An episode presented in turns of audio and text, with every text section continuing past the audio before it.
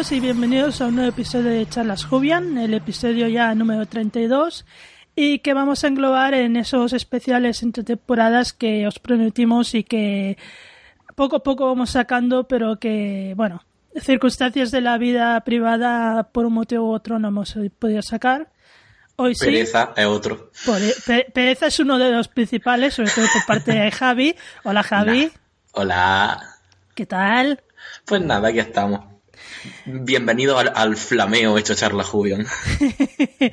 Hoy no tenemos a nuestro jefe, querido jefe Jaimitsu, porque está, por decirlo, malito. Pero bueno, como yo soy la jefa en las sombras según todos, pues he tomado las riendas y hoy llevaré yo el programa. En la mano negra. La mano negra. La mano negra. Pero no porque no me la lave. ni porque sea negra. Sino porque soy muy mala. Ay, señor, señor. Esto se nos va a ir de las manos pues, muy fácilmente, ¿eh? Y llevamos un minuto 06 de grabación. Bueno, Hoy vamos a hablar principalmente de esta serie que hemos tenido este otoño, este spin-off que apareció de la nada para llenar un hueco que, dejó el no tener la temporada décima de Doctor Who este año y que es Class. Y después eh, intentaremos hablar con moderación y con sentido común. No creo que lo consigamos, pero lo intentaremos de un hecho que el año pasado nos pilló cuando estábamos acabando la temporada 9, pero que este año nos ha pillado cuando aún no hemos empezado ni la temporada 10, ¿verdad, Javi? Ciertamente, Esther, ciertamente. Y que nos tiene muy quemados. Quemados, quemados, somos los bosques en verano. Eso somos nosotros ahora mismo. Esto, yo no sé si tú te acuerdas ese episodio de temporada 8 que era el del, el del bosque que, que, llenaba toda la tierra porque tenía que venir un incendio, no sé qué. Y así, no sé. Nosotros en ese que aparecía Dani llevando niños por ahí. Eso, pues nosotros somos ese incendio. Ay, por Dios.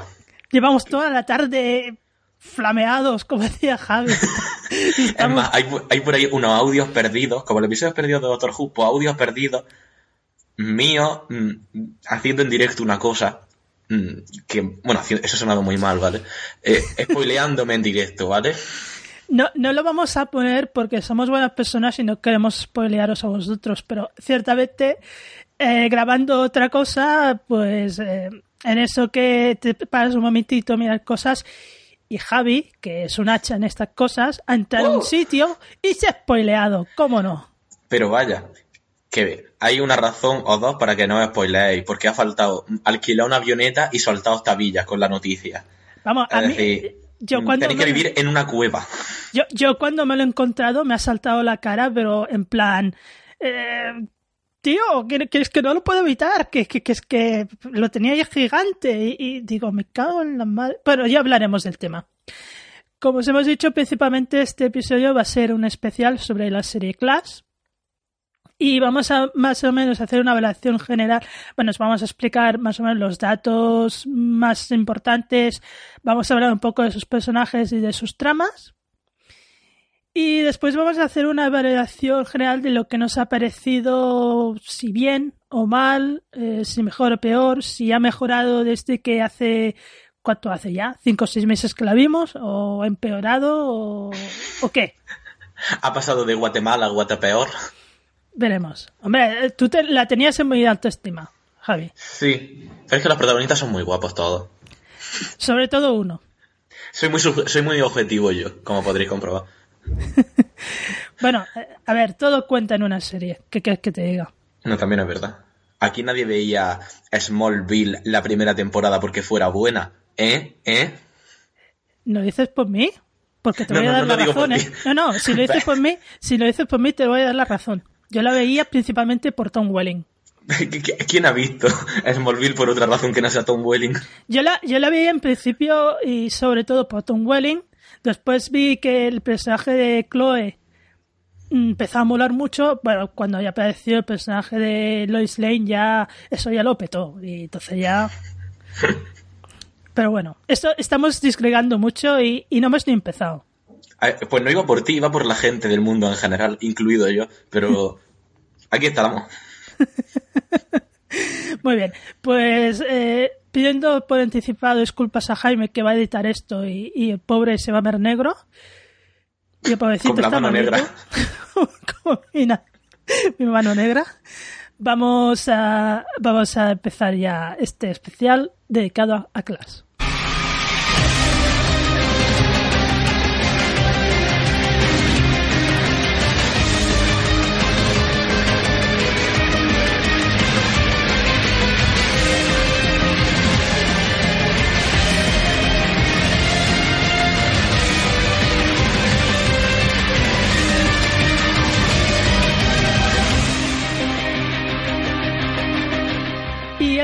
De meternos en lo que es la trama y las valoraciones de esta serie, creo que sería interesante un poco explicar eh, qué es Clash, de dónde viene y de qué va.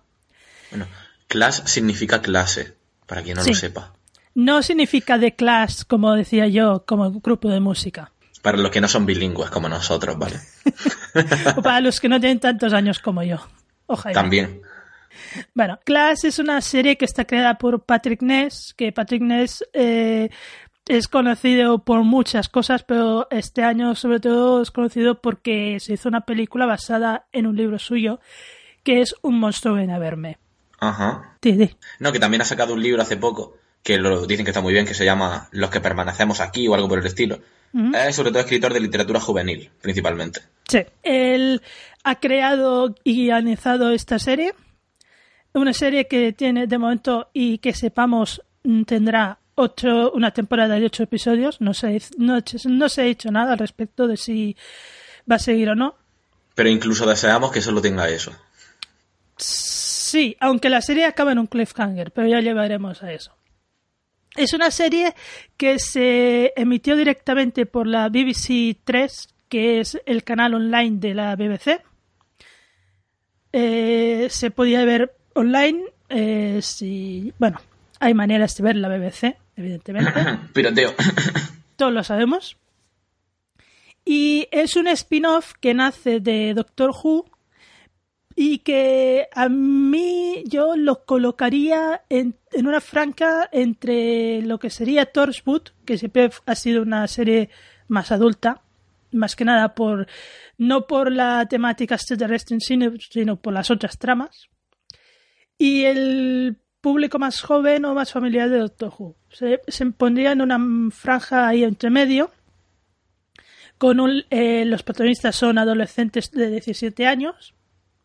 Ya sabemos que están en la flor de la, de, la pubertad y las hormonas y todo eso. no, me digas que no. no, no, no, no, hace mucho que has pasado por esa etapa. Pero a ti quién te ha dicho que yo no sigo, es decir, a un estado constante. Bueno, eso también y, tengo pruebas grabadas de eso. Doy fe. Vale. Eh, hay que decir que el casting de esta serie eh, es muy diverso, pero en plan. Como la broma esa que hacía Jaime de que, mirad, de que dice que esta serie va a ser con un casting muy diverso, pues efectivamente.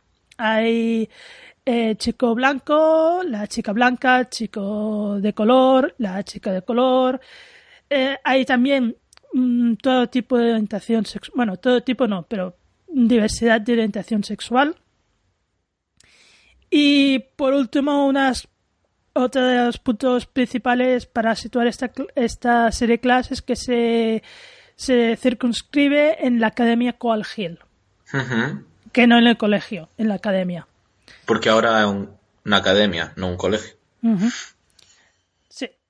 porque antiguamente era el colegio Hill, pero los alumnos que nos enseñaban eran de la misma edad que los protagonistas de esta serie.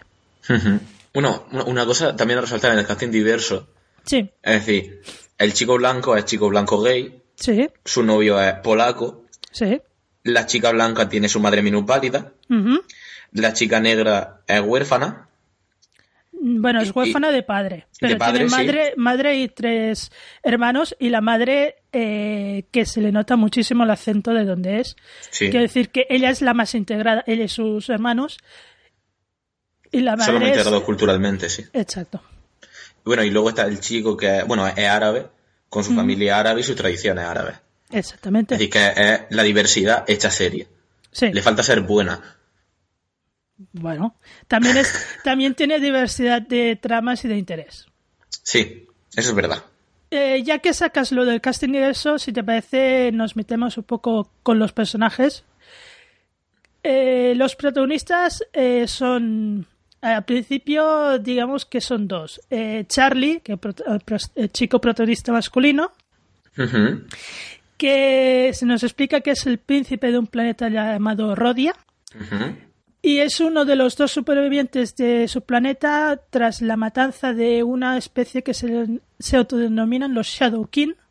Como ha dicho Javi, es gay, tiene novio y... Bueno, a ver.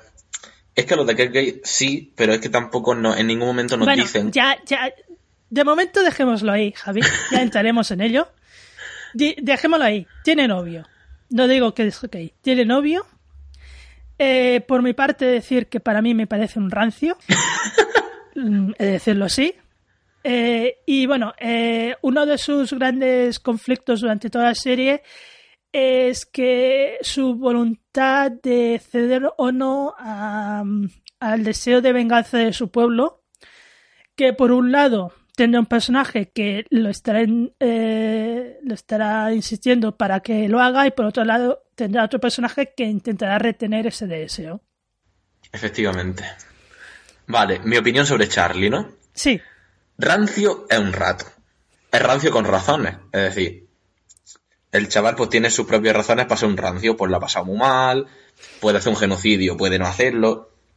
Es nuevo en un planeta. Rancio es.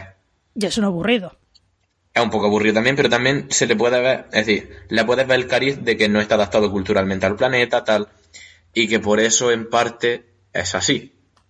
No quita que el personaje acabe siendo un poco soso y acabe siendo opacado por otro, incluido su novio, incluido mm, el vecino del quinto que bajó a comprar el pan. Porque el interés que suscita es...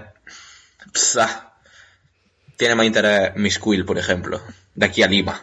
Exacto. Yo cuando digo que a mí me parece rancio, yo lo digo en el sentido de que es verdad que es un superviviente que tiene muchos conflictos y todo eso, pero a mí es la, la impresión que me da el, el, actor en sí, que puede ser un personaje como Charlie y tener carisma, o ser como Charlie, pero al no tener carisma se te hace un personaje pues un poco inaguantable. Pero el problema no es. Vamos, yo el problema que le veo al personaje de Charlie es como está escrito, no tanto el actor. Es decir, no pienso. Es decir, creo que lo han escrito demasiado, demasiado serio como para lo que debería ser un muchacho de 17 años. Por muy superviviente y por muy tal. Pero. Eh, sí, sí, pero. No, no resulta simpático en ningún momento, no empatizas con él. Pero piensa que Charlie es un. No es de la Tierra, es un alien. Claro pues en ese planeta todos son muy... Porque ahora cuando hablemos de Miss Quill, Miss Quill tampoco se puede decir que sea la alegría de la huerta. Pero Miss Quill tiene carisma, Charlie no. Y esto creo que lo lleva en parte, es gran, gran parte eh, por el actor que lo interpreta. Que para mí el actor que interpreta a Charlie no tiene carisma suficiente para que ese personaje no se te haya, no se te haya hecho pesado, al menos a mí. A ver, Tenan, era un emo y un pesado, pero tenía carisma. Sí, sí, sí, sí, completamente. ¿Entiendes por dónde voy? Pues eso. Sí, sí, sí, sé, por dónde va. Pero es que es que es relativo, lo de si la carisma va con el personaje o con el actor. No sé, no sé, no sé. Es que a mí el actor me cae muy bien. Es que lo sigo en Instagram, en Twitter y es muy simpático. ¿Pero tú qué sigues? ¿A todos los actores de Instagram o qué? Eh, sí, sí, sí. Vale. Eh... No esperaba que la respuesta fuera así. Bueno, decir que el actor que, interpreta a Charlie Smith, que es así como se llama, sabemos que todos los aliens que llegan a la Tierra se llaman Smith, es Greg Austin. Efectivamente, que se casó hace poco. Para más detalles. Ay, señor, ¿cómo estamos? Bueno, pasamos al segundo personaje, mm, entre comillas, principal, Miss eh, Quill. que es Miss Quill. Miss Quill es otra, la otra superviviente del planeta Rodia. No es de la misma eh, de la misma no sabría decirte si raza, especie, bueno, digamos, raza que la de Charlie. Es de un grupo que en el planeta Rodia se les considera rebeldes. No, se les considera terroristas, pero ellos a sí mismos se los considera rebeldes, se consideran rebeldes, que están luchando por su libertad. Ella eh, es condenada por actos de terrorismo y se echa mmm, guardaespaldas del príncipe. Eh, si le preguntas a ella, ella te dirá que es esclava del príncipe. De hecho, para hacer eso les ponen una especie de bicho en el cerebro que los conecta mentalmente al, al sujeto que la tiene como emparejada. Pues, o sea, Charlie y Miss Quill están emparejados, ella no puede hacerle daño porque si no se hace daño a sí misma. Eh, aquí en la Tierra hace de profesora en Coal Hill, aún no he entendido de qué hacía de profesora, pero bueno, hacía de profesora. profesora de algo. Profesora.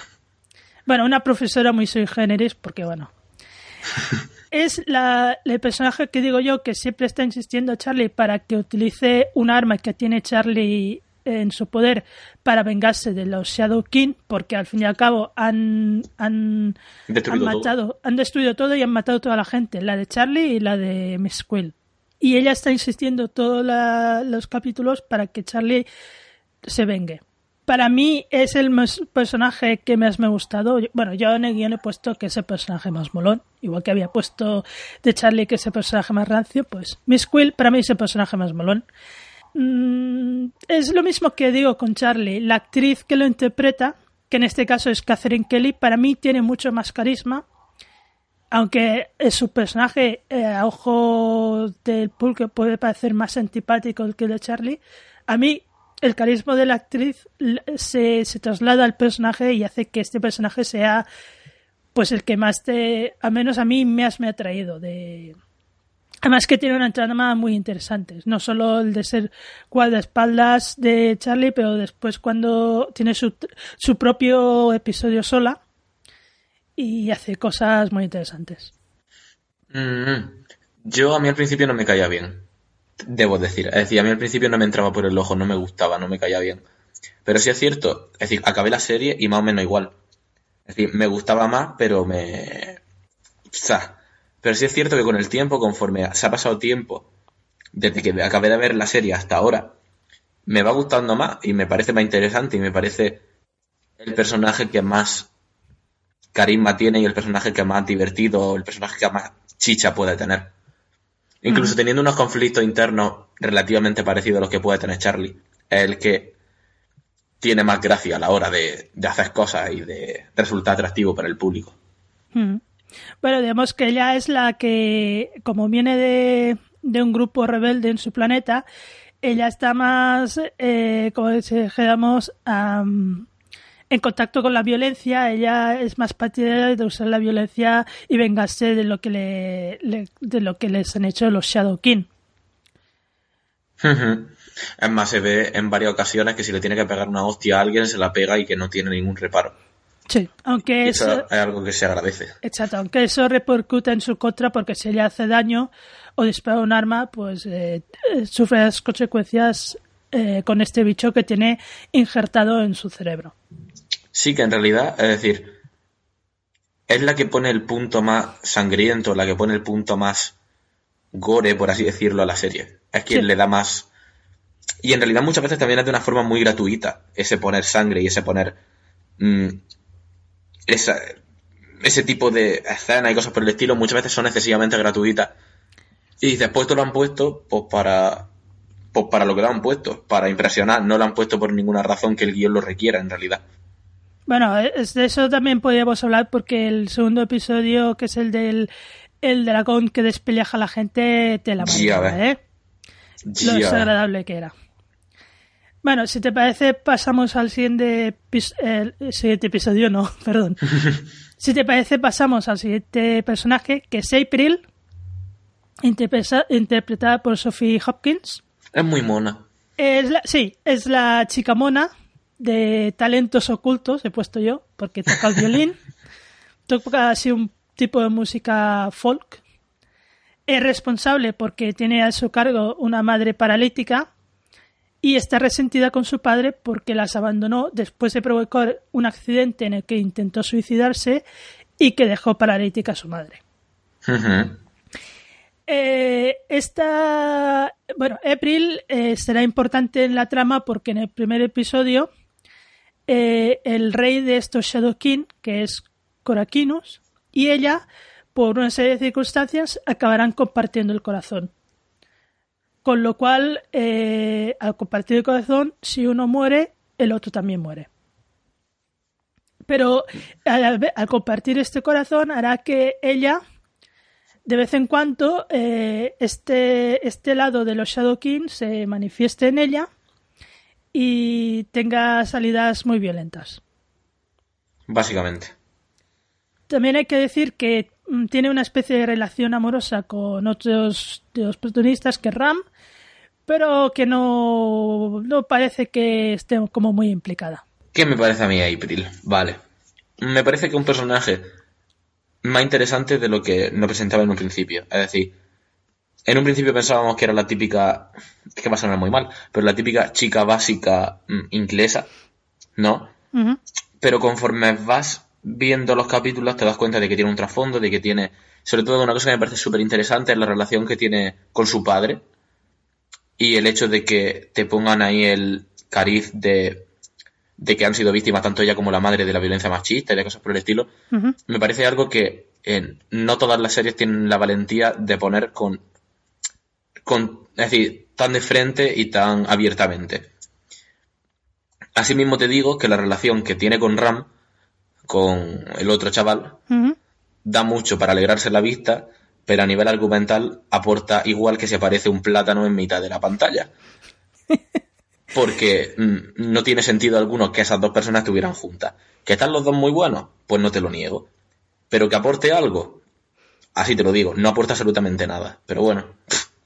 Y a, eso, a todo eso también contribuye que en el primer episodio le matan la novia a Ram. Y, en, el tercero, se está tirando a esta. Ya, se están enrollando, efectivamente. Es que no lo sé, es decir, me parece como muy, muy gratuito todo, pero bueno. Con lo cual me lleva a hablar a, de Ram, que digamos que es como, entre comillas, lo he puesto en el guion y así os lo voy a leer, el guaperas deportista superficial que, oh, sorpresa, resulta que tiene un corazón sensible cuando se trata de April. ¿Y por qué lo he escrito así y con este tono de ironía?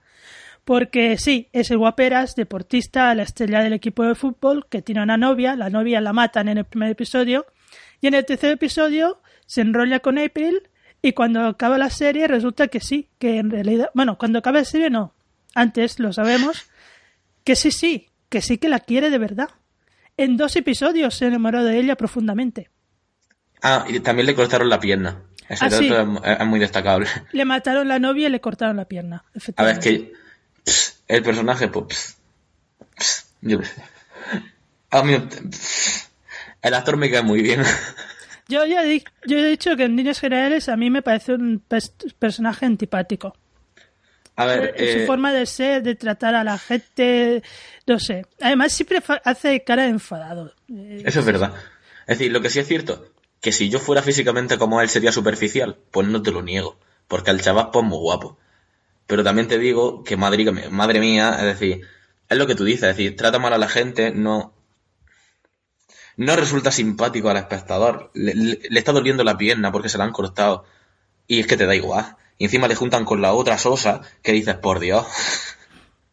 Bueno, sí, vale, sí, sí, no, sí, todo esto tiene razón. Eh, yo no sé, además eh, lo quiere hacer pasar un poco por eh, un poco rebelde porque es de una familia india, pero él no lleva el, el, que no, nunca me acuerdo cómo se llama el pañuelo ese que llevan. No, él porque no sé, es más guay, él no lleva el pañuelo ese que llevan en la cabeza los indios o su padre.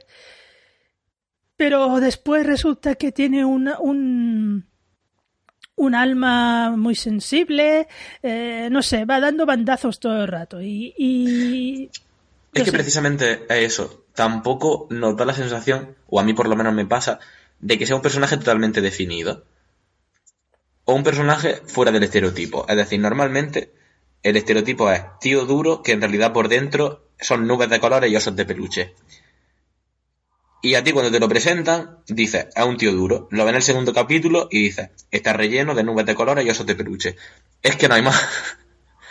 y sí, pues es un tío porque puede resultar relativamente sensible, relativamente tal, y en gran parte mm, tiene el papel de héroe dentro de la serie, aparte de Charlie. No sé qué opinas tú, supongo que también.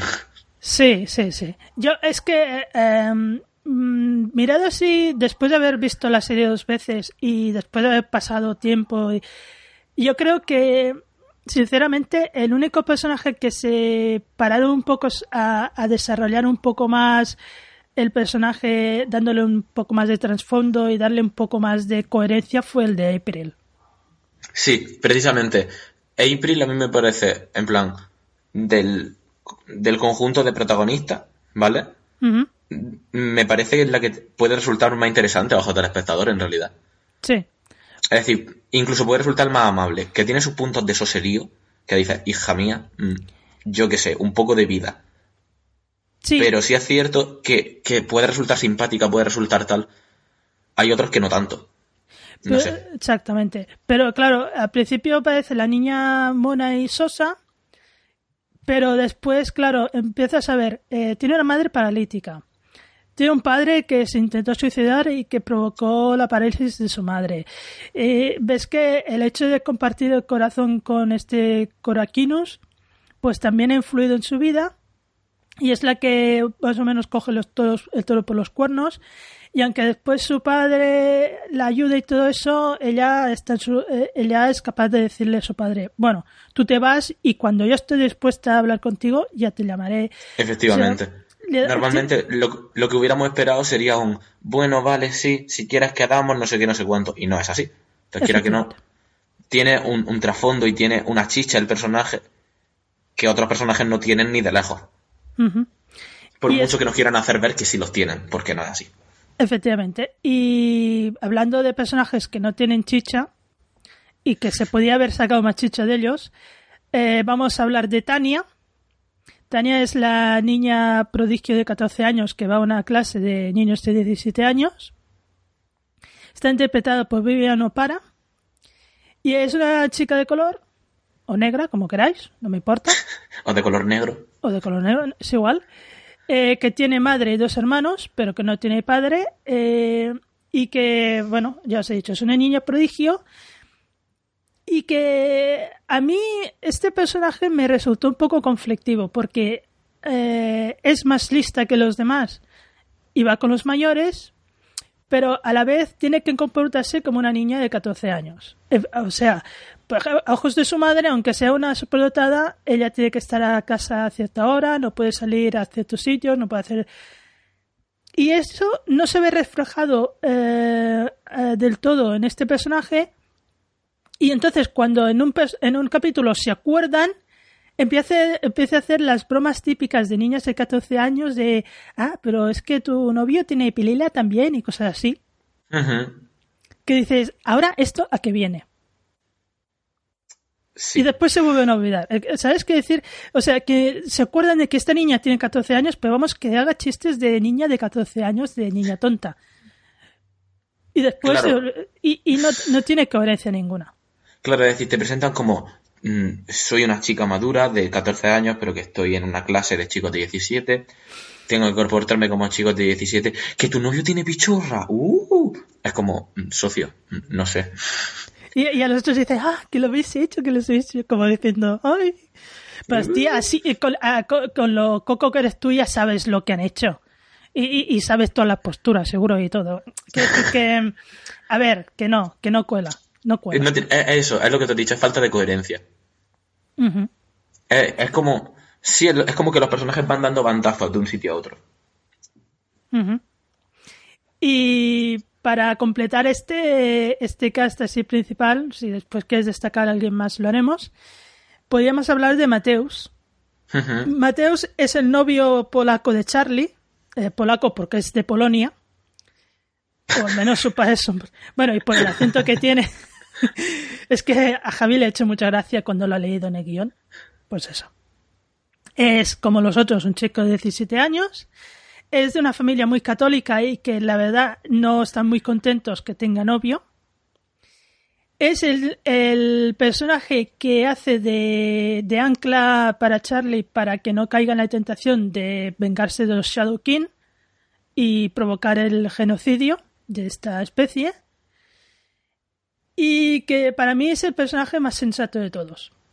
Quizá que en el sentido de que es el que mm, teniendo este conflicto que tiene con su familia, aparte de eso, es el que tiene las ideas más claras y que es la, buena, la mejor, eh, es el que es más buena persona de todos. Para que, y que tiene la postura sensata en lo de que, sobre todo en lo que tiene que ver con el, lo del genocidio. Sí. Venga, hago mi pregunta. ¿Qué opina de Mateus? Que es muy guapo. Aparte, uf, qué guapo que es. Madre mía. Aparte era como, era como deja algo de belleza en este mundo, hijo mío. Que, te la llevo a tu túa. A mí me parece que Mateus no se merece el novio rancio que tiene. Eso para empezar. Pero Mateus es como. Es un bollito que lo abres por dentro y sigue siendo un bollito. Es como tú lo ves y dices, oh, qué mono. Lo ves tú y dices, oh, qué mono. Es, bueno y, es buena persona. Y es buena gente y, no tiene mala idea. Claro y, y, le da al otro rancio un ataque de ansiedad y está ahí y le dice, tranquilo, que yo estoy aquí contigo, no sé qué, yo, madre mía, qué monumento de muchacha. O sea, es el de todos es el más buena persona, el que mira más por los demás, el que se preocupa más. Claro, es un contraste muy fuerte la relación entre Mateus y Charlie con la relación entre April y, y Ram. ¿Qué ocurre con Mateus? Que yo el problema que le veo que está condenado a ser el eterno secundario. Sí, claro. Está condenado a ser el, el eterno novio de. Y el personaje podría dar mucho más juego que, por ejemplo, Ram, para mi punto de vista. En el sentido de que, tío, que te podrían haber profundizado en su familia, en su conflicto, porque teóricamente eh, sus padres no ven bien que tenga pareja, o que no tenga, que tenga una pareja que sea un chico. Entonces, es como, ese conflicto te lo podrían haber desarrollado y no lo hicieron y tiran más por el rollo romántico de April y Ram, por ejemplo. Pues es como, pues bueno, hijo, pues como veáis, yo qué sé. Sí, sí, sí, tienes razón. Bueno, rollo romántico que tampoco es tan romántico, al menos por una parte, ¿sabes? Sí, sí. Pero ese rollo típico de pareja que no puede estar junta porque la adversidad no le deja, pues eso lo hemos visto ya muchas veces. Un chico que está con un extraterrestre cuyos padres son católicos, inmigrantes polacos, y él, es homosexual y sus padres no lo aceptan, pues no lo hemos visto tanto, ¿qué quieras que te diga? claro que sus, padres, sus padres no pasan del hecho de que su novio es un chico, claro, lo de extraterrestre y tal. Es como, a ver, cuando ahora voy a hacer la referencia a Doctor Who obligada, pero esto es como cuando en Deep Breath hubo el beso entre Jenny y Bastra, y Madame Bastra, y todo el mundo se escandalizó porque se besaban dos mujeres y nadie cayó en que se estaban besando una mujer y, una, y, una, y un lagarto. Efectivamente. Ahí es un beso lésbico, pero no es un beso transespecie, ¿no? Mm, sí. Eh, también he de decir que para mí, yo a Mateus lo cuento entre el elenco principal, porque aunque no sale como principal en los títulos de crédito, Sale, merece serlo. Sale en todos los episodios y casi a la altura de Tania y, los otros. No diré Charlie o Miss Quill, que en principio son los personajes protagonistas protagonistas, pero a la altura de los otros sí. Por tanto, yo lo he metido aquí como principal también. Pues sí, Ebran sí, yo creo que sí, en realidad. Y es que tiene un protagonismo relativamente... Lo que has dicho tú como Tania, pues más o menos, es decir, no no sé. Por eso. Es que, eh, a ver, si hablamos de los, de, en general, de todos los protagonistas de esta serie, quitando el, caso que ya hemos explicado de April, eh, hemos de decir que esta serie ha perdido una oportunidad eh, en profundizar más en los personajes y no centrarse tanto en, en los casos de la semana. Por ejemplo, a ver, eh, entiendo el hecho de que cada semana haya un, un extraterrestre el que batir y todo esto. Y aparte había la trama general, ¿no? Pero claro, eh, mm, se ha perdido la oportunidad de profundizar un poco más en Ram y sus conflictos. En, en April no, pero en Willy Charlie en cierta manera.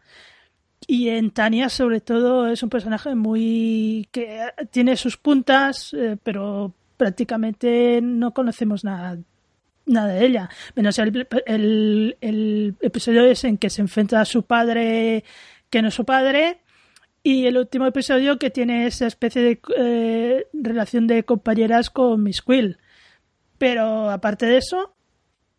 Sí, man, esa relación es una relación que se podría expandir un poco y se podría... Es decir, que una relación que te la podían haber planteado antes, es decir, en el capítulo 2-3 te podían haber planteado esa relación y que tuviera una evolución, cosa que tampoco han hecho. Y es cierto también lo que has dicho de que eh, siendo como es Charlie el protagonista, es una lástima que no hayan invertido un poco más en profundizar en, en lo que supone para Charlie tener un novio terrestre y, ampliar un poco más esa historia o esa parte de historia y en cambio centrar más la historia, lo que es la parte romántica en la pareja April Ram. Sí, porque además eh, la pareja Charlie Mateus eh, más o menos durante prácticamente toda la serie es como la pareja estable. Es decir, es como la pareja que llevan mm, una semana y parece que llevan mucho tiempo de la estabilidad que tienen ambos y a pesar de que el uno sea un rancio, están como muy bien compenetrados y están como muy bien... No sé si me explico. Tienen una química de pareja y tienen un, una estabilidad de pareja que tú sobreentiendes que van a estar juntos, entonces no... Como si dijéramos, no tienen la necesidad lo que dices de profundizarte en eso. Y sin embargo, en el toma y daca que tienen Rami y April, pues parece que sí.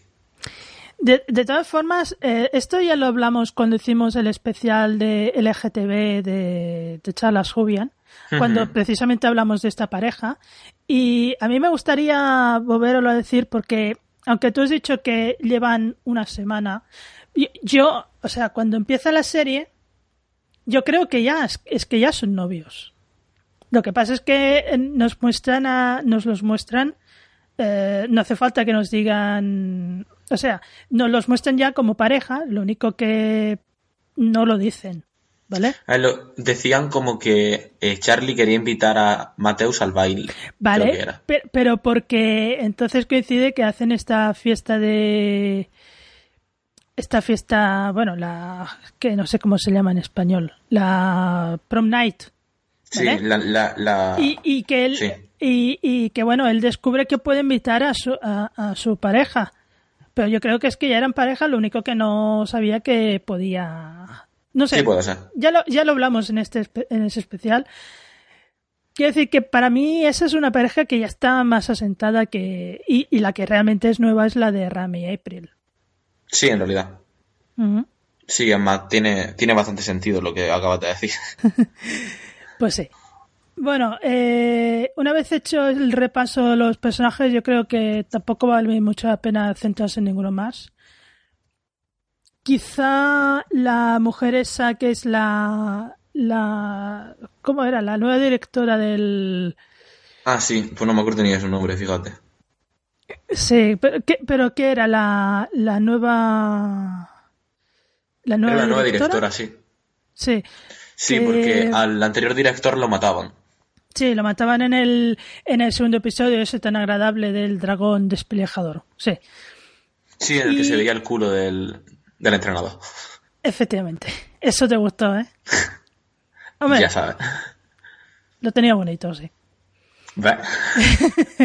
bueno, que un poco antes ya se había dicho, pero sí, el, el otro director que también había dicho algo sobre unos, eh, unos llamados gobernadores, que esta mujer también los nombra mucho, y que es la que va a hacer un trato con Miss Quill, que a cambio que le, le, haga un favor, ella va a ser la que le libre de esa criatura que tiene injertada en el cerebro y que le impide hacer nada. Que bueno, que es un personaje que también está ahí, que tampoco da tiempo a explicar mucho de ella. De hecho, lo de los gobernadores se queda nada y menos. Sí, en realidad. Además, los gobernadores que salen en la serie. Bueno, salen al final. Sí, en plan, pero me refiero que los nombran mucho, pero tampoco te dejan muy claro mm, qué son o qué hacen o nada. Porque esa es una de esas cosas que plantean en la primera temporada porque tienen la esperanza de que habrá una segunda y que lo puedan desarrollar. Y XT. Eh, yo, creo, yo creo que va por aquí la cosa. Sí, claro, obviamente. Es decir, lo que pasa es que mm, me da a mí que no que no van a hacer segunda temporada. Me da a mí. Mm, la verdad es que no sé el éxito que tuvo. Además, teniendo en cuenta que esta serie no se emitía en la, en la, cadena online. No sé si después se pasaba por BBC. Sí, a ver. Es que yo ahí es donde veo uno de los principales problemas que ha tenido la serie. Explico. En un principio la emitieron en BBC 3, que es la versión online de BBC. ¿Qué ocurre? La dejaron ahí. Es decir, la empezaron a emitir ahí. Como a los dos meses, la pusieron en la BBC 1 ¿Qué ocurre? Que no la vio ni el tato, no la vio ni la madre de los que actuaban. Y después la tenían que poner en BBC América, porque teóricamente es una coproducción de la BBC británica con BBC América.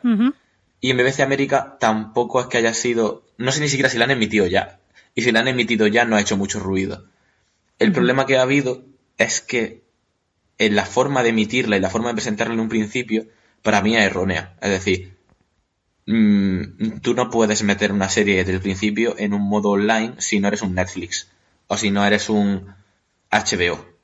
Yo creo que si eso lo hubieran empezado a emitir en una BBC normal o incluso en una BBC 2, pues puede dar más juego y puede que desde un principio la gente la vea más y la vendes como un spin-off de Doctor Who.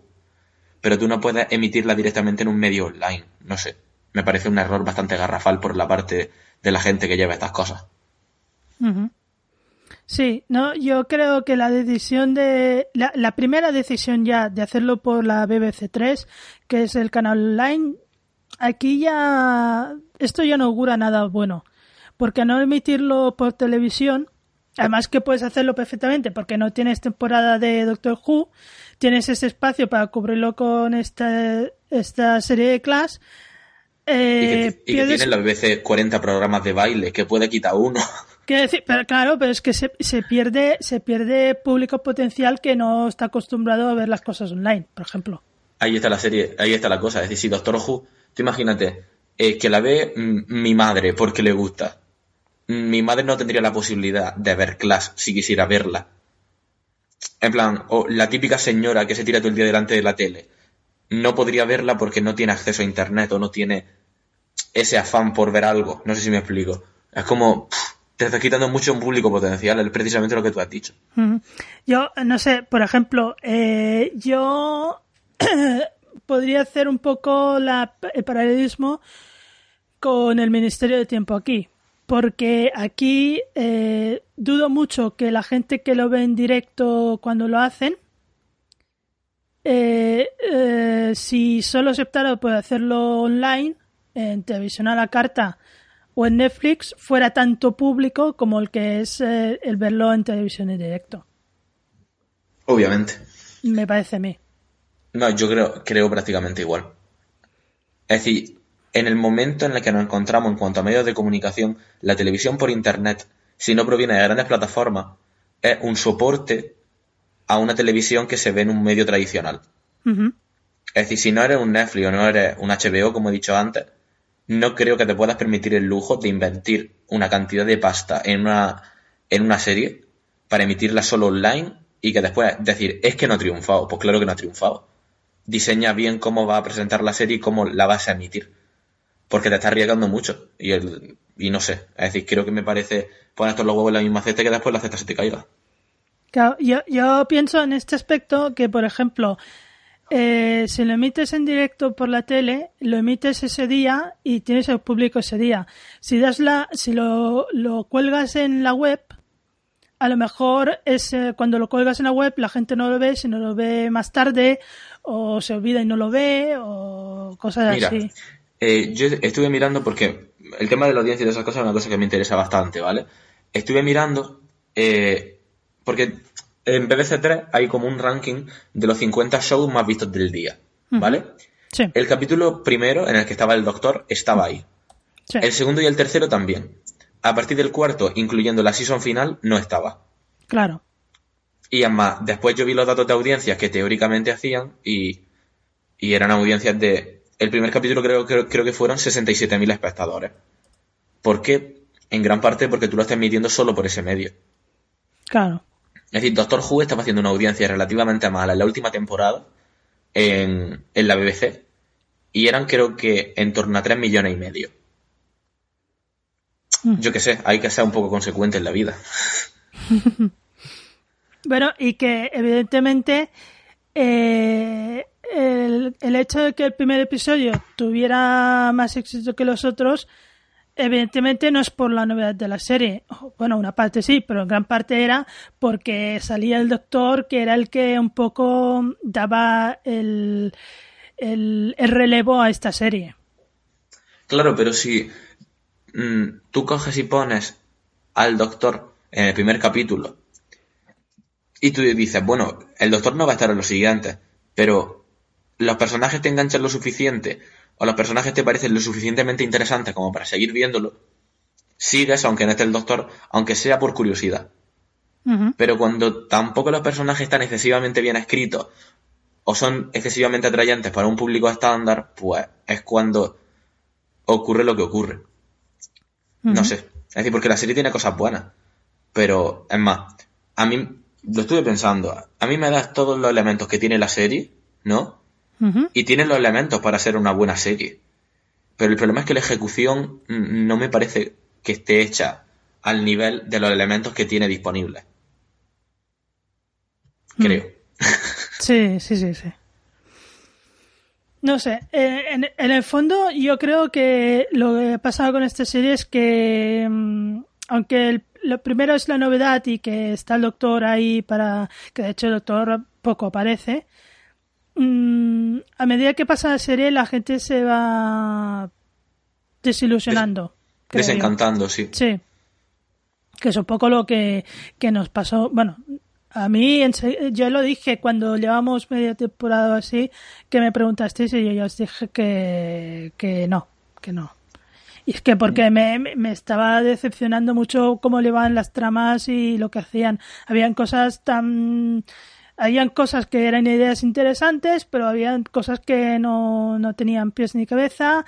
Eh, habían cosas que estaban un poco fuera de lugar, como ya digo, el segundo, el segundo episodio que era tan gore. Había tramas absurdas como la de Preli y Ram, que en el tercer episodio ya se enrollan, eh, no sé. Y que Miss Quill sea muy molona, pero tampoco puede salvar toda la serie. Precisamente, es decir, mm, yo si seguí viéndola fue por Mateus, porque me caía muy bien. Y me daba pena que el actor se quedara sin trabajo después de la serie. A ver, no, en realidad es, precisamente lo que tú has dicho. Es decir, puede haber dos personajes, como puede ser lo que hemos dicho, dos o tres. Miss Quill, Mateus y April que sean interesantes. Pero si el contexto no acompaña y si el resto de personajes tampoco lo hacen, es que no sirve de nada. Es decir, cuando tú tienes el episodio, como el que tú has dicho, el el del dragón, el del dragón que despelleja gente. Sí. Tan gratuito, tan gore. Sin un. Es que no sé, es que. Ocurriendo lo que tú has dicho, todo muy de repente. Cosas que no tienen ni pies ni cabeza. Mm, personajes que van dando bandazos de un sitio a otro. Que sí, que no, que sí, que no, que sí, que no. Por lo menos el, el, rancio de, de Charlie da bandazos, pero dentro de, del espectro que es comprensible que dé bandazos dentro de la historia. Pero es que, el, por ejemplo, el personaje de Ram o incluso el personaje de Tania, pues van de un lado para otro y después que te han aportado al resultado final de la serie, pues prácticamente nada en realidad. Sí, sí, es eso. Eh, si te apetece, vamos a hablar un poco de las tramas y de los males que aparecen. Sí, poco por encima, cosas que nos hayan llamado la atención para bien o para mal. Bueno, una cosa, así como apunte. sí. A ver, que, en plan, porque está dando aquí la idea de que, de que hemos odiado la serie y de que, y de que no nos ha gustado nada. Es decir, la serie tenía los elementos para ser una serie guay. Y tenía los elementos para ser una serie chula.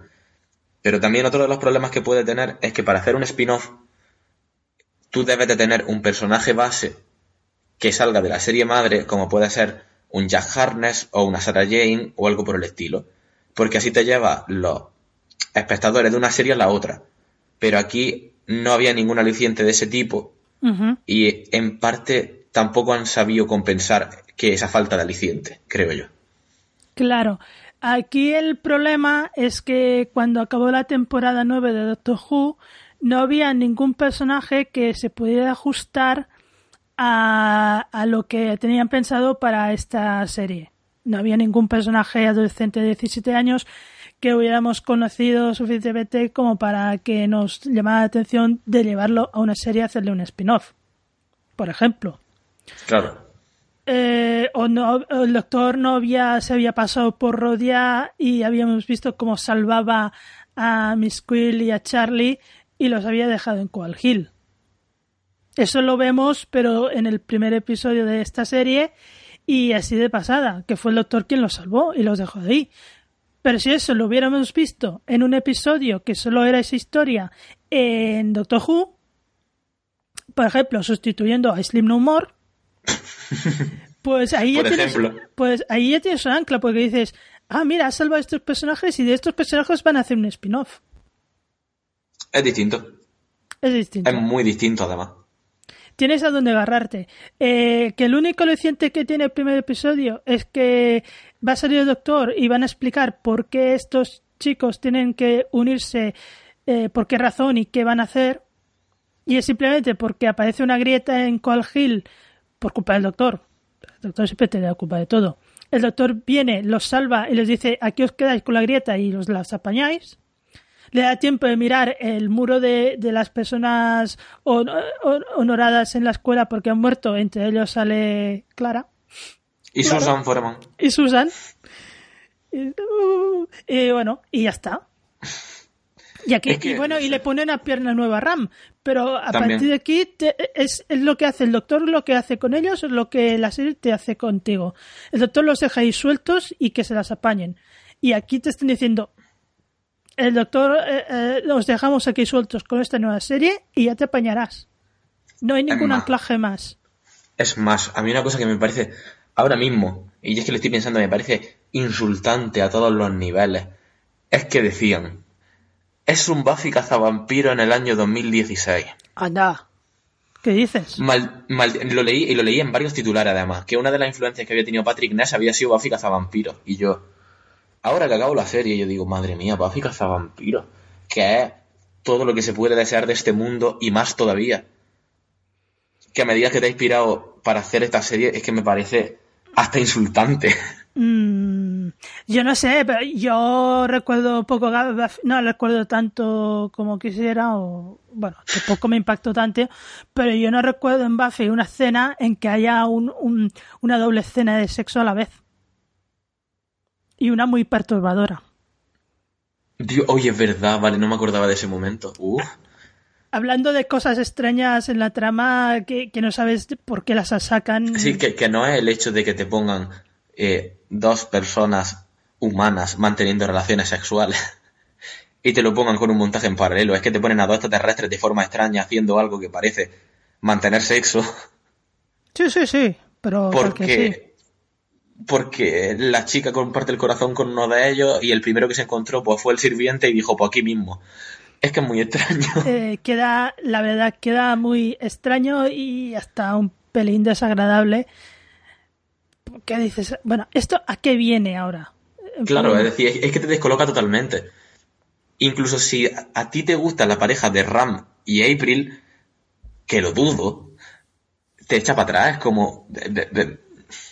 Yo qué sé, no sé. Claro, piensas, cada, vez que estos dos tengan sexo, tenemos que asistir a una cena de, del, del, del, rey de los Shadow King teniendo sexo con, con, con el sirviente. Hostia, tío, es que dices, son esas cosas absurdas. Después tienen ideas muy interesantes, como por ejemplo, en el tercer episodio ya me, salto el segundo, porque es que fue tan desagradable que me lo salto. Pero, el segundo se salta, se, salva el culo del entrenador, fin. Eh, vale, ya está. Ya lo, hemos nombrado no sé cuántas veces ya, ¿eh? Pero bueno, es digno de mención. Pero, por ejemplo, en el episodio 3, eh, los malos son estos, los Lankin, que son esa especie de vegetal con tentáculos que adoptan la forma de un ser querido muerto y que intentan embaucarte para que tú te unas a ellos y, y su forma de, de invadir. esa idea me parece interesante.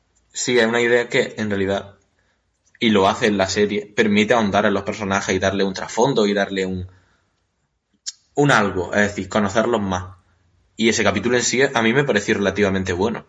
Además es un capítulo que sobre todo está centrado en la relación de Tania con su padre, en que vemos como Tania al final eh, mm, consigue ser un personaje fuerte y bueno, tenemos la escena más molona de la serie es que cuando aparece Miss Quill con ese autobús de, dos pisos arrollándolo todo. Y dices, guay. Sí, sí, pero es que eso, tienen ideas muy chulas, pero después, al final de temporada, April acaba metida dentro del cuerpo del Shadow King. Bueno, espera, ya llegaremos a eso. No, no, mi, mi, cara fue un poema, en plan, ¿qué me estás contando, güey? Sí, sí, pero antes de llegar a eso, pues podemos, por ejemplo, eh, otra, otro malo interesante es, por ejemplo, los pétalos de, de flor. sí, bueno. Era una idea, bueno, no digo que sea, pero es una idea interesante, que, que te muerden y con la sangre que tú les echas van creciendo, creciendo, creciendo. Es una invasión sutil, pero... Y bonita, bonita ante todo. Y claro, y sí, sí, pero... No, sí, en plan, el, el, monstruo me parecía muy interesante. Y, y, estaba interesante. Pero el problema es que en, ante ese contexto, por así decirlo, yo ahí hubiera puesto un primer vistazo a los famosos gobernadores, estos. Hubiera puesto un tío, se está liando y se está liando mucho. Mm, tiene un capítulo doble para demostrar que se está liando. Saca algo de chicha que haga que la gente siga viendo. Y no lo hicieron en ningún momento. Es decir, aparecía la señora directora, pero poco más.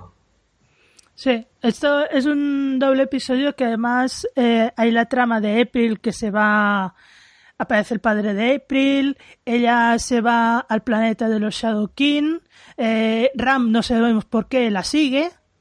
Eh, Porque está enamorado de ella. Sí, y, después ella se convierte en la reina y consigue repeler la, invasión esta porque eh, Charlie está a punto de abrir el, el Cabinet of Souls. Este, por cierto, Charlie que es un mentiroso porque dice que el armario ese donde están las, las deberían estar las almas de su pueblo está vacío, pero en el primer episodio ya vemos que no, no, que está lleno. Y eso es un arma.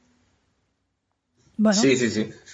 Son mentirosillos. Sí. Después eh, está el episodio de en que la Miss Quill Mm, encierra a, Charlie, a April, a Ram y a Tania y a Mateus. Es que Mateus es principal, no me digas que no. Sí, sí, sí, Los detienen en una clase y chocan con una especie de prisión y, está el meteorito ese, el meteorito de la verdad que digo yo. Y empiezan a decirse las verdades los unos a los otros. Yo ese capítulo, si te digo la verdad, no lo acabé de entender del todo. En plan, el, el por qué, pero el me parece una idea muy interesante para cómo la desarrollan. Es decir, no sé por qué, pero no me acabó de convencer el resultado. Estaba chulo, la idea de base estaba muy guay, y yo cuando acabé de ver el capítulo dije, joder, ha molado. Pero yo ahora no guardo un buen recuerdo de ese capítulo. Hombre, es interesante porque eh, hasta ahora los personajes han dicho lo que los otros querían oír, pero aquí se dicen las verdades. Y vemos como, por ejemplo, Tania está, está, tiene el complejo este que solo la quieren porque es lista, o que Ram quiere a April, pero sabe que April no lo quiere, que April en verdad no está tan por Ram como decía. Eh, que Mateus le tiene un poco de miedo a Charlie. A Charlie, claro, porque Charlie tiene el poder del arma esa y, bueno, al final es Charlie quien lo salva todo, ¿no? En fin, pero o sea, la idea es buena, lo del meteorito, pero tampoco se entiende mucho lo de la prisión y que chocan con la prisión y que tienen a los prisioneros ahí que tienen que decir la verdad. Bueno, no sé. En fin. Que podía haber estado un, un, un pelín más desarrollado y un poco más claro, pero bueno. sí, porque precisamente es eso, yo no entiendo. Es decir, el meteóricamente a mí me recordó a lo del el capítulo 5 por 1 el de, de, de Eleventh Hour. Sí que había una prisión al otro lado, no sé qué. A mí también, a mí también. Pero es que tampoco lo acabé de entender el porqué del meteorito, no sé. Sí, no, no es lo mismo, pero a mí también me lo recordó en cierto momento lo del prisionero cero y todo eso. Sí. Sí. Y bueno, después ya los demás, los demás episodios, bueno, hay el que la protagonista es Miss Quill, que tiene el acuerdo este con la, mujer, la directora, que, que aunque no ha conseguido lo que necesitaba Miss Quill, pero es igual, le, van a quitar el, el, bicho ese que tiene insertado en el cerebro. Un momento también un poco gore ese. Sí. Pero ah, de ahí aparece una Miss Quill que ya puede hacer daño, ya puede esperar y embarazada. Y embarazada. ¿Ves? Es otra de las cosas que sacan que sacan de, ¿De dónde sacan eso? Bueno, pues que tiene relaciones con el, tipo ese una vez y el tío eh, apunta y dispara y, acierta. Eso te iba a decir. Los espermatozoides son Fernando Alonso. Bueno, Fernando Alonso no, que últimamente está muy de capa caída. Ah, bueno, pues será. Yo sé por decir uno. lo que pasa es que eh, es lo que me refiero que te saca de la serie. No me parece que, que vaya acorde con el personaje que se quede embarazada. No lo sé. No mm. sé, no sé. Y que... muy extraño y muy random todo. Y que un solo episodio para explicar lo de los... Bueno, que se llama Miss Quill porque de hecho su raza se llaman los Quill. Eh, que un solo, un solo episodio para explicar lo que son los Quill y, lo que implica quedarse embarazada y todo eso, porque representa que cuando van a tener a su hijo, el hijo los, los devora. Sí, sí, sí, sí. O sea, una cosa muy pero tampoco se llega más allá. Y después el último episodio ya es la, repanocha, tío. aquí ya las absurdidades más grandes, en, plan, está la historia este del Coraquinus con April, April se sacrifica, se sacrifica, eh, Tania le dice a Miss Quill que, que le ayude, le ayude a luchar, eh, empiezan a morir padres a diestro y siniestro. En fin, la madre de April vuelve a perder la. porque había recuperado la movilidad en las piedras, la vuelve a perder. Y, cuando todos nos pensábamos que April había muerto y el Shadow King también, resulta que el Shadow King había muerto, pero April está en el cuerpo del Shadow King, del rey del Tú, imagínate Ram para hacer cosas amorosas, ahora con April, ¿cómo se las va a ver? Bueno, eh, el, este hombre ha demostrado que puede tener relación. No, sí, sí, sí, sí. Sí, demostrarlo sí, pero hijo. Y después la, perla final es que la, la, directora esta, como lo ha hecho tan mal, eh, se, reúne con, reúne con los gobernadores, que es este, este grupo que nos presenta misterioso, que en principio se tendría que desarrollar en una segunda temporada. Y como no lo ha hecho bien, pues es ejecutada. ¿Y cómo? Con un ángel llorón. Entonces, claro, te dejan ahí como diciendo, uh, se va a liar, pero tampoco tienes ganas de, ver si se va a liar o no. Pero aquí es donde yo le digo a Patrick Ness, a ver, Patrick Ness. que es muy buen escritor, es que es muy buen escritor. escritor pero eh, tú dijiste que esta serie era tuya, que serían tus monstruos y que estaría completamente eh, separado de Doctor Who. ¿Para qué me metes un ángel llorón que es una creación de Stephen Moffat al final del episodio? Pues supongo que para darle hype a la gente, supongo. Pero es que estás recurriendo a cosas de Doctor Who que tú dijiste que no recurrirías. No sé. Ya ves, yo, y más creo que fuiste tú quien lo dijo por el grupo de WhatsApp que tenemos Jaime, tú y yo. Eh, yo abogo por un salvamos a uno o dos personajes, salvamos a los de los gobernadores y los metemos en Doctor Who. Si me podéis salvar a Mateus, mejor. Si no, pues nos quedamos con Miss Quill y todos felices. Lo, malo es que, a ver, yo salvaría a Miss Quill. Mm, yo hubiera salvado a April si no estuviera en el cuerpo de April. Sí. Y los gobernadores. Con lo cual a Charlie no lo salvaba ni loca. Con lo cual Mateus se queda con Charlie. Pero, ¿ves? Ahí está la cosa. Si hubieras presentado a Mateus como algo independiente y no como un anexo de Charlie, quizá el personaje molaría más. Es, una, es que lo, malo es esto, que es un, lo presentan como un anexo de Charlie, pero yo creo que como entidad propia Mateus la tiene. precisamente por eso. Es un personaje mucho más interesante que su relación con Charlie. Claro. Y, da, da, rabia, la verdad. Por cierto, que no hemos dicho el nombre del actor que hace de Mateus, y es un poco injusto porque hemos dicho los otros, y es Jordan Renzo. Efectivamente. Ah, y no hemos dicho el nombre del actor que hace de Ram, que es Fadi El Sayed. que lo sigo en Instagram. lo sé, ya, no, no, sí. El cast masculino ya sé que lo sigues en Instagram. A mis queens la sigo, pero es que no sube nada. Bueno, es más prudente que eso. bueno, no sé, Javi. Eh, si te parece, hacemos una valoración general de lo que nos ha parecido la serie y si tenemos ganas de una segunda temporada o qué. Vale, venga. Venga, empieza, empieza tú. Vale, a ver. Mm, voy a hacer referencia a una frase que dice mucho mi madre. Class es mucho ruido y pocas nueces. Vale. Es muy. Es decir, puede. Podía haber sido algo muy guay. Tenía todos los elementos para ser algo muy guay pero al final se ha quedado en nada.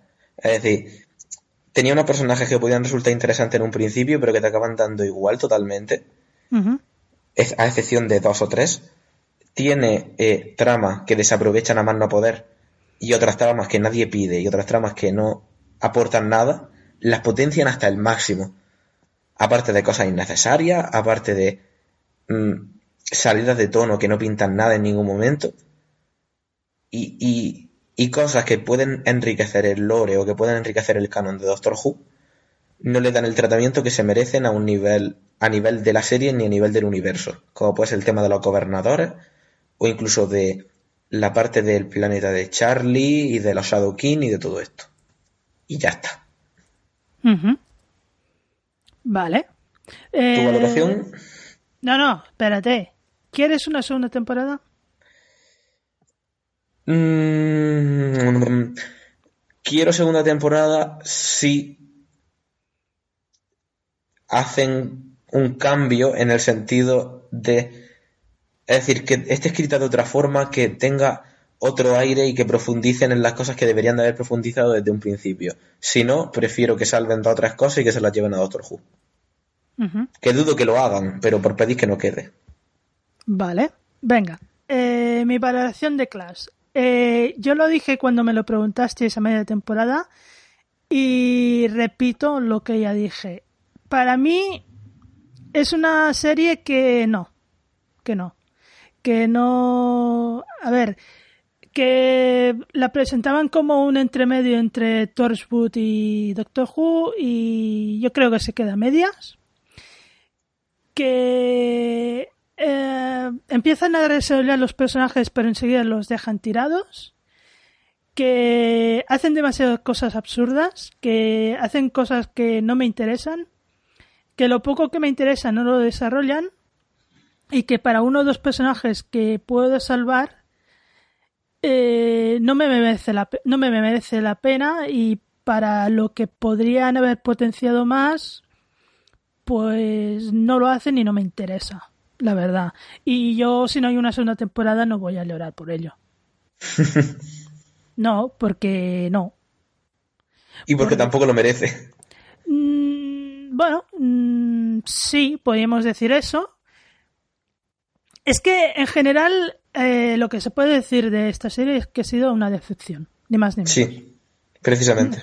Es una decepción. Yo esperaba que, teniendo en cuenta que venía de Patrick Ness, que tiene fama de buen escritor, que iba a ser una serie juvenil pero con temas más oscuros. Mm, y con el hambre que teníamos de Doctor Who y que no íbamos a tener y que la pilábamos con muchas ganas, al final las ganas se fueron diluyendo muy rápidamente, al menos en mi caso. Pues sí. Y una pena, pero bueno. Mm. Bueno, yo si no quieres decir nada más, lo vamos a dejar aquí. Sí que tenemos que ir a... Tenemos que ir a incendiar el mundo. Efectivamente, a coger, A coger el lanzallamas de antes. Pero antes eh, tenemos, eh, como le hemos preguntado antes a Jaime que si quería decir algo sobre Clash, que pobrecito él no podía estar, pero que nos ha pedido que diéramos su valoración. Y bueno, no se aleja mucho de lo que hemos estado diciendo todo el rato nosotros. Que él dice que lo Clash la pilló con muchas ganas, pero que es un pse y que no cree que la volviera a ver. Seguramente porque eso lo ha visto una vez. Yo la vi dos veces porque teníamos que grabar un especial hace tiempo y no me acordaba, imagínate. Dios, ¿la, la has visto dos veces? Dos veces. Mamita Ya mía, que haga- Uh, Ahora, ahora esta, esta tercera intentona ya no la he visto porque digo, no, por favor, no. Pero claro, es que viéndolo una vez es difícil también quedarte con No, las sí. cosas. Sí, sí, pero vaya. Bueno, en fin, que para Charlas Jubian, Clash ha sido un- una decepción y un no. Un sa. Sa. Un sa, pero muy sa. Una Un pena. sa muy sa. Una pena. Una pena. Una pena. Es una pena. Ahora, si cogen a Miss Quill y la recuperan para Doctor Who, ni que sea una secundaria de estas que sale de vez en cuando, tipo Madame Bastra. Y Jenny. Sí, Jenny, o. Sí, bueno. Que, va- que vaya con Mateus, por fin. Pero es que no pegan tampoco. Ya, es que es el problema. Además, Mateos le tenían que buscar un novio nuevo. Bueno, yo, yo se lo busco. Seguro que mi novio no está en contra. Bueno, no, sa- no saquemos ese, ese tema que antes ha habido conflicto. Sí, cu- Cuidado con el conflicto. Y está grabado. Ay, señor. Bueno, pues si te parece, dejamos aquí este especial de Clash que hemos hecho un poco sui generis. Y como hemos anunciado antes, eh, es que no nos podemos aguantar y tenemos muchas ganas de incendiarlo todo y o como mínimo de desahogarnos. Así que ni que sea un- unos poquitos minutos querríamos Javi y yo Soltar no nuestra sé, ira en un sitio. soltar nuestra ira y compartir nuestra pena y nuestra rabia con vosotros y que nos comprendáis. Porque nos han, nos han, y lo voy a decir así, ¿eh? Nos han jodido de nuevo el final de temporada de Doctor Who. Mm, Es, es que, a ver, mm, intentaré no ser muy, muy desagradable ni muy, porque claro, tampoco querría yo que este podcast se fuera por unos derroteros muy bestias, pero es que, a ver, sabéis perfectamente que el año pasado, tanto a Javi como a mí nos spoilaron el final de temporada, que era la 9, cuando íbamos por allí el episodio de Slim No More, y ya en, Ujú. es- en ese capítulo ya, ya, ya nos, nos cabreamos bastante. Encima el capítulo de la semana tampoco ayudaba mucho. Y bueno, era, faltaban tres episodios para final de temporada. Y nos la- Pero es que este año ha sido mucho peor, amigos. Este año nos han spoileado el final de temporada cuando aún no ha empezado la temporada. sí, sí. Eh, es- y todo viene por lo mismo, porque salen rumores y la BBC, en lugar de estar calladita y no dar, dar eh, credibilidad a los rumores, en lugar de eso lo que hacen es confirmarlos. Y entre ayer y salió un rumor muy bestia en The Sun, esa publicación tan, tan seria de, de- de Inglaterra, Para nada amarillista ni nada por el estilo. y la BBC, en lugar de callarse o dejarlo como un rumor y no dar credibilidad, lejos de eso, ha confirmado. Con lo cual, ha confirmado un spoiler, spoileraco de esos muy bestia, de final de temporada. Y después de esto, pues la gente se ha dedicado a comentarlo, a retuitearlo, a volverlo a retuitear y a comentar y la cosa se ha ido de madre porque hay gente que en tres sitios diferentes se lo han spoileado, gente que como yo inadvertidamente entra en Twitter y el primer Twitter que le salta es la foto y el comentario de, de un spoileador, un spoilador que ya está con su Mira, un follow correspondiente. Tiene 3.300 retweets ahora mismo. la- lo de la cuenta oficial de Doctor Who. Es decir, eh, yo he de pensar, eh, llega un momento en que pienso de que ahora la gente ya pasa olímpicamente del tema y que no le importa que cuando aún no ha empezado la temporada le spoileen la, al final de temporada y, que así valoran las temporadas y lo que esperan de ellas, porque claro, si ya sabes la sorpresa final, ¿qué, qué, qué, qué interés te tiene toda la temporada?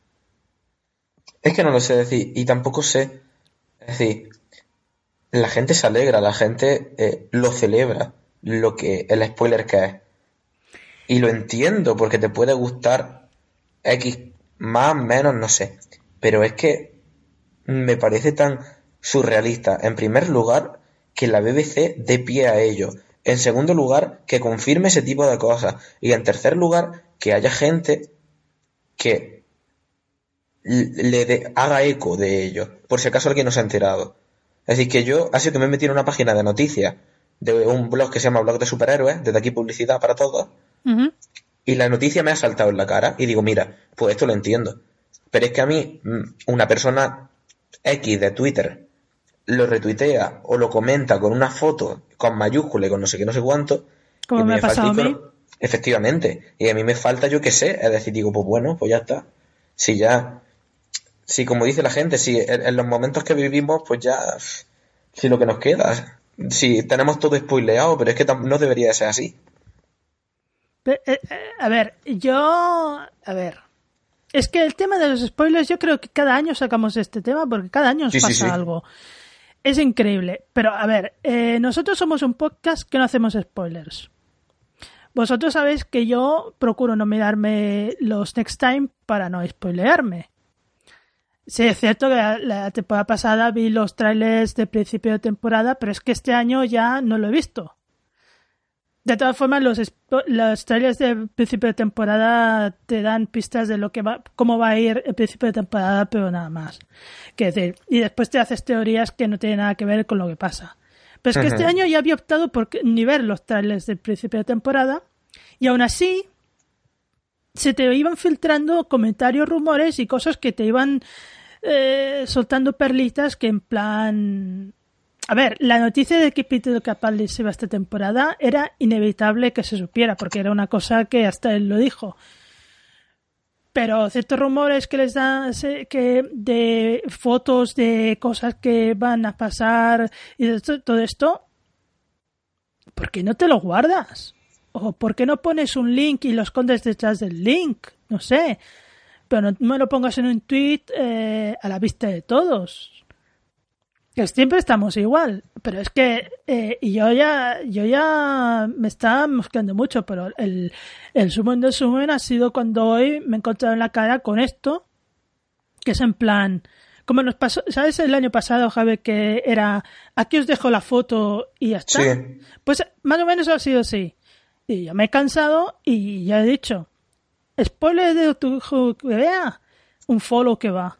Y esta tarde ya llevo cuatro unfollows. Es que, y, van a seguir. es que la cosa es así. Estoy harta de que me hagan spoilers. Eh, nosotros no hacemos spoilers, nos cuidamos mucho de, hacer spoilers. Nosotros hacemos teorías. Si acertamos es pura potra, porque es que estamos locos y, cosas así. Pero, es que la cosa es que, es que, y va a sonar súper egocéntrico, pero la mayoría de la gente no está considerada como nosotros. Es decir, la gente la suelta y a la que va. Y además, yo he sido una persona que yo la soltaba y a lo que saliera. Pero te das cuenta con el tiempo de que las cosas no son así. Es decir, que, que fastidia a mucha gente. Y el problema es que, yo qué sé, es decir, hay que ser consciente de las cosas y, y, fastidian. Es decir, que, es que no ha empezado la temporada y sabemos, podemos ya resumirla entera prácticamente. Yo qué sé. No sé, a ver, eh, hay cosas como que te aparezcan los títulos de los capítulos. Pues, bueno, te aparecen los títulos y tú puedes hacerte mil ideas de lo que puede ir el capítulo y después a lo mejor no, no aciertas. Pero bueno, eh, los títulos de los capítulos es como el episodio ese de Los Ángeles toman Manhattan, que eran los títulos de los capítulos de, del libro que leían de Melody Malone. Sí. Pero, a ver, no sé. Eh, Son cosas muy distintas. Yo, yo, o somos nosotros muy tiquismiques en este aspecto, o no sé, pero, a ver. Que también puede ser, porque la mayoría de la gente pasa del tema. Dice, me puleado, pues bueno, pues me jodo, pero no van más allá. Yo ciertamente mm, no quiero, no quiere, no quiero excederme mucho más, pero de verdad que lo digo. Yo a mí ya me han fastidiado la temporada 10. A ver, me la, última de Capaldi, es que. Me la fastidió que fuera la última de Capaldi, pero bueno, eso es como cuando nos presentan la nueva compañía, es que son cosas que no se, no se callan ni nos pueden callar.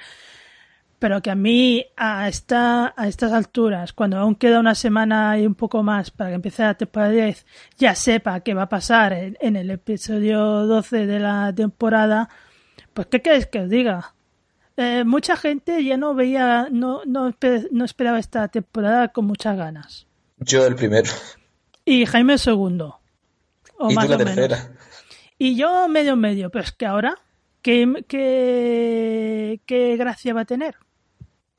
Vale, sí, hay, hay, 11 hay 12 capítulos y yo no he visto los trailers, por tanto no sé por dónde irán los tiros.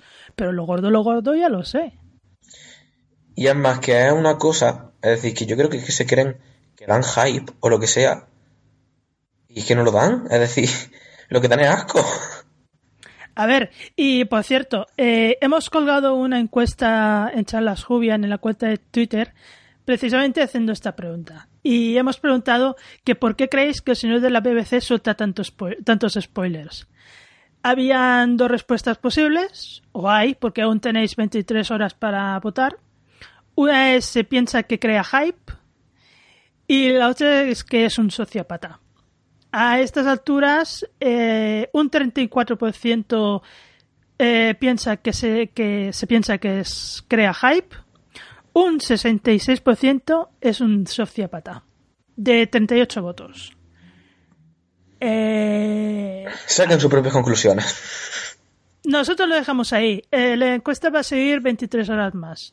Cuando llegue el final, pues bueno, igual para el primer podcast de la temporada 10 la, volvemos a comentar. Pero para mí, este tío es un sociópata. Este tío eh, que se cree que crea hype, pero no. En el fondo lo que está haciendo es fastidiarnos. Y, y, eh, y en el fondo se está fastidiando él mismo porque él, se cree que está creando hype, pero lo que está haciendo es crear mm, desinterés. Efectivamente. Y, si ya puede existir un cierto desinterés por la temporada, lo acrecenta todavía más. Y yo no quiero llamarme a tiempo, pero eh, cuando empezó, empezamos en serio con Charlas Jubian, éramos bastantes eh, podcasts que hablaban de Doctor Who y cada vez nos hemos ido quedando menos. Porque activos, activos, están los archivos de Scaro, está No hay Doctor sin Palomitas y estamos nosotros. Y bueno, eh, eh, en el nuestro seguiremos comentando los episodios, evidentemente. Pero... Y con nuestros podcasts de hermanos, pero vaya. Sí, sí, y, todo, pero en la desilusión ha ido creciendo con el paso del tiempo y yo encuentro que eso se lo tendrían que hacer mirar. Y, la gente podría ser un poco más respetuosa o hacerse mirar un poco, yo qué sé, créate un blog, eh, habla de esto en el blog eh, y hace el tweet, pero pone el link y escóndelo en el link. No pongas fotos, no lo pongas en mayúsculas, como de, eh, ¡ay, qué guay! No sé qué, no sé cuántos. Es que a lo mejor a mí no me interesa. Lo que digo es que le falta alquilar una avioneta y soltar octavillas con el mensaje. En plan, sí, es que yo estoy porque el, el, el, capítulo final de Juego de Tronos, cuando aún no lo había visto la gente, estoy por verlo yo antes y empezar a soltar spoilers a diestro y siniestro. A ver, ¿verdad que se van a meter conmigo? Claro, pues ya está. Pues oye, un poco de respeto, ¿no? no sé, yo, Javi, no sé qué postura. Yo ya lo he dicho, yo tenía, tenía mucha rabia dentro y siento expresarme sí, pero es que me ha dado mucha rabia y es que es la segunda temporada consecutiva que nos pasa esto, tío. Es que encima parece que Jaime, tú y yo vamos a empac. Es que, y, además, es que nos, este año nos hemos enterado los tres, que al menos el año pasado Jaime nos enteró. Pero es que este año los tres. Y además, es que me acuerdo, bueno, me acuerdo, no, sé que ha sido esta tarde. Estaban spoileados Esther y Jaime. Y yo, bien, no me lo he spoileado, bien, joder, bien. Me meto en la página esta, la primera noticia, y yo, ole. Ole, Javi. Has tardado en spoilearte cuánto, 10 minutos más que el resto, ole. Y, y, y que sepáis que está grabado. Sí, hay, hay un audio de ello. Sí, pues estábamos, estábamos grabando unas tardes en Coal Hill y mientras estábamos haciendo un descanso ha, ha ocurrido esta desgracia y la verdad, mmm, no sé, yo... Eh, bueno, es lo que os digo, vamos a seguir grabando como cada temporada y procuraremos grabar, si puede ser, semana a semana o de dos en dos y, y procuraremos que Jaime no nos haga la pirula como el año pasado con el doble capítulo de los Silurians. No, perdón, de los Silurians no, de los Saigons, que aún nos debe la opinión, tío. Es verdad. aún nos no, debe yo, la opinión. Yo obviamente, vamos, por mi parte, ahí seguimos. Y obviamente que vamos a seguir ahí. Pero es que el problema es que, como es, es decir, como no le den a partir de la temporada 11 otro rollo a la cosa, la gente va a ser espantada. Es decir, y, y, ya no solo a nivel de incluso de guion, es decir, a nivel de publicidad, a nivel de marketing de la propia BBC, tío, tú no puedes coger y sacar las noticias que saca, o tú no puedes coger y sacarte un tráiler en el que al final ocurre lo que ocurre, y los que hayáis visto el tráiler sabéis a lo que me refiero. Es decir, que no creas hype, que lo que hace es joder a la gente. Y es que no se dan cuenta. Hombre, eh, sabemos que perfectamente que la temporada 11 va a ser un cambio, entre otras cosas porque cambia el showrunner y Chris Kimball, pues seguro que va a llevar la serie por otros derroteros. Es más, ah, es un tío que yo lo sigo en Broadchurch y mm. es un tío, vamos, lo que he visto yo de la serie hace, hace las cosas muy bien. Espero que con Doctor Who sea lo mismo. Pero vaya, mmm, BBC, hija no mía. Además va a ser un cambio completo porque nos van a, bueno, ya lo sabemos, nos van a cambiar al doctor. O sea que va a ser un cambio completo. Yo creo que esta temporada 10, pues nos la tenemos que tomar en plan, aunque sea la última temporada de Capal, de disfrutarlo todo lo que podamos, a ver por dónde llevan la historia, cómo, cómo se lo va a montar Moffat para, para todo esto que nos quiere hacer a ver cómo va a justificar todo lo que tiene que hacer. Y bueno, creo que uno de los puntos interesantes va a ser pues la nueva Companion. Que no sabemos nada de ella, a no, no ser que no lo spoilen también. Bueno, no sabemos nada de ella, aparte de que va a ser la primera Companion gay. Sí. A ver. A ver, pero, pero... esa otra, a, a ver si no caen en el típico estereotipo, que espero, que no. A ver, pero esa es exactamente, esa es otra. Que sea la primera compañón gay. A ver qué tipo de representación dan en Doctor Who, porque, a ver, en Doctor Who sabemos que los personajes gays eh, tienen representación, pero siempre son personajes secundarios. Aquí hacer la compañón gay, a ver qué, qué grado de importancia le dan a este aspecto de la compañón o es una cosa de pasada, porque queda muy bien decirlo, pero después lo vas a reflejar o no. Claro, porque tú puedes decir que diga ella, sí, soy lesbiana, pero en plan me refiero, eso no es representación. Es a decir, ver, es, claro. Es decir, es representación, pero mm, a mí no es como si me dices, mm, llevo una camiseta interior debajo de esta camiseta roja, pues muy bien, hijo, pero si la ocultas con otra camiseta, pues no sirve de nada. No sé bueno, si me explico. Sí, sí, sí, te explicas perfectamente. A ver, tenemos el antecedente de Clara. A ver, Clara tenía novio, pero se insinuaba también que era bisexual. Que era bi. uh -huh. Pero se insinuaba. No se mostraba. Una representación apta para mí en Doctor Who. Bueno, y todos lo sabéis. Soy amante por siempre de Jack Harness, Bastra y Jenny. No sé, es decir, creo que se puede hacer algo y que tienen la oportunidad de hacerlo bien. A ver. Y sin caer, obviamente, en el estereotipo y sin caer en lo típico que se cae siempre al representar un personaje homosexual. Bueno, A ver.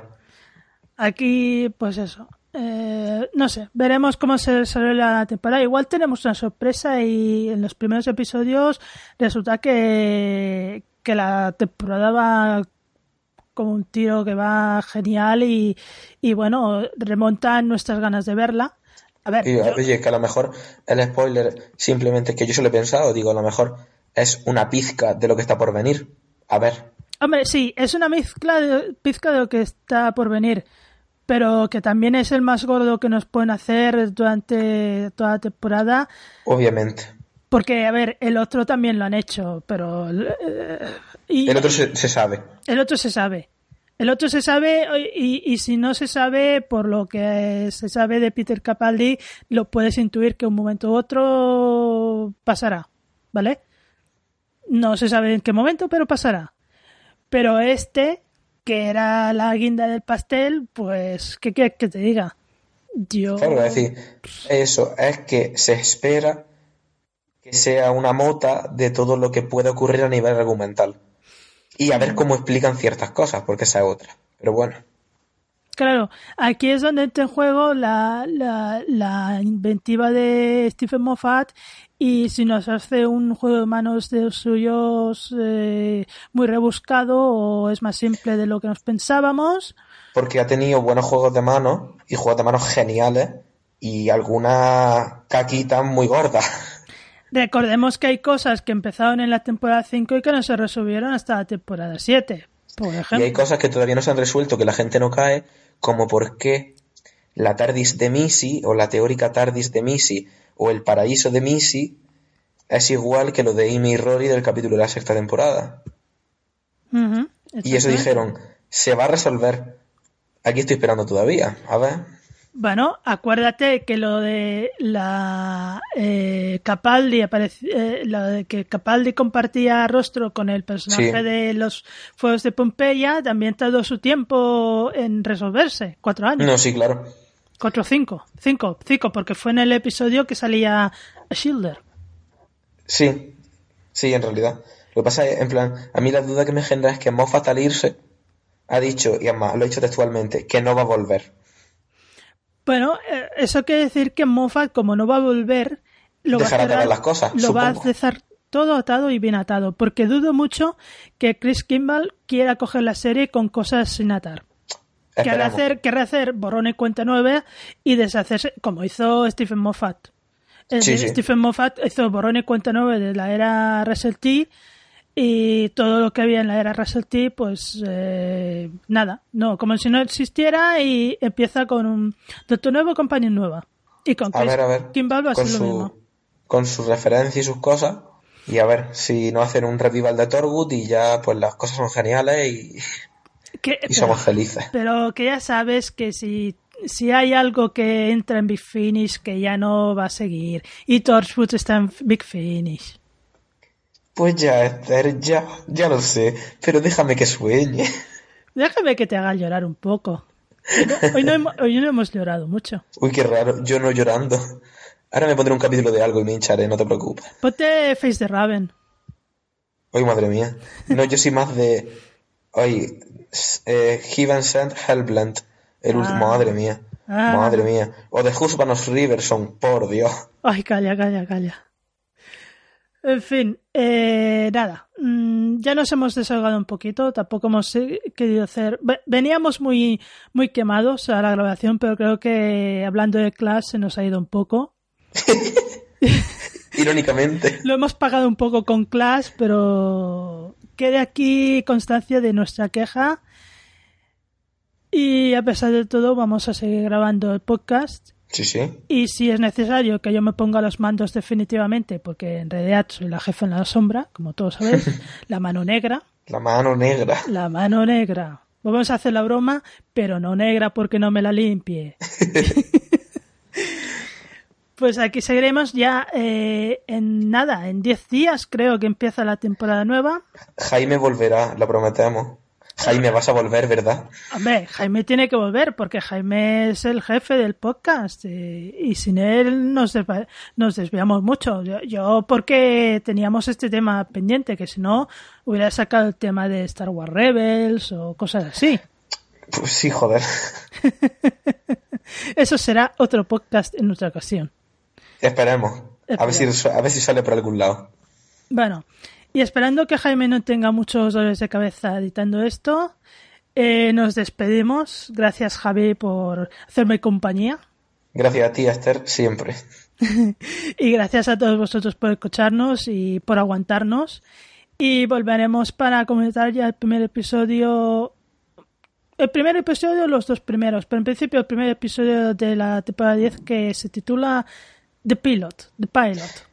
Bueno, esa otra, que tampoco se saben los títulos porque hay por ahí otro título.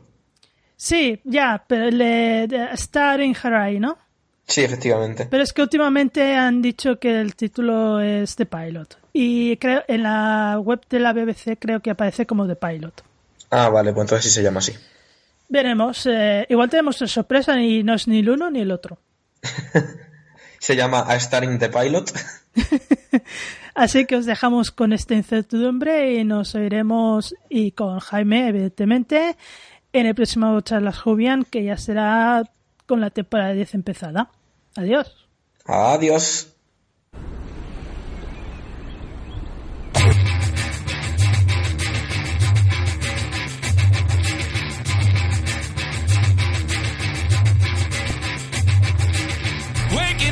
Someone else's bed was what I was waiting for. All my days, what have I done? She saw me sneaking out the door. What have I been waiting for? Been wasting all my time. Watching my youth slip away surely is a crime. And no, she don't know what we do in our spare time. No, she don't know that we've been up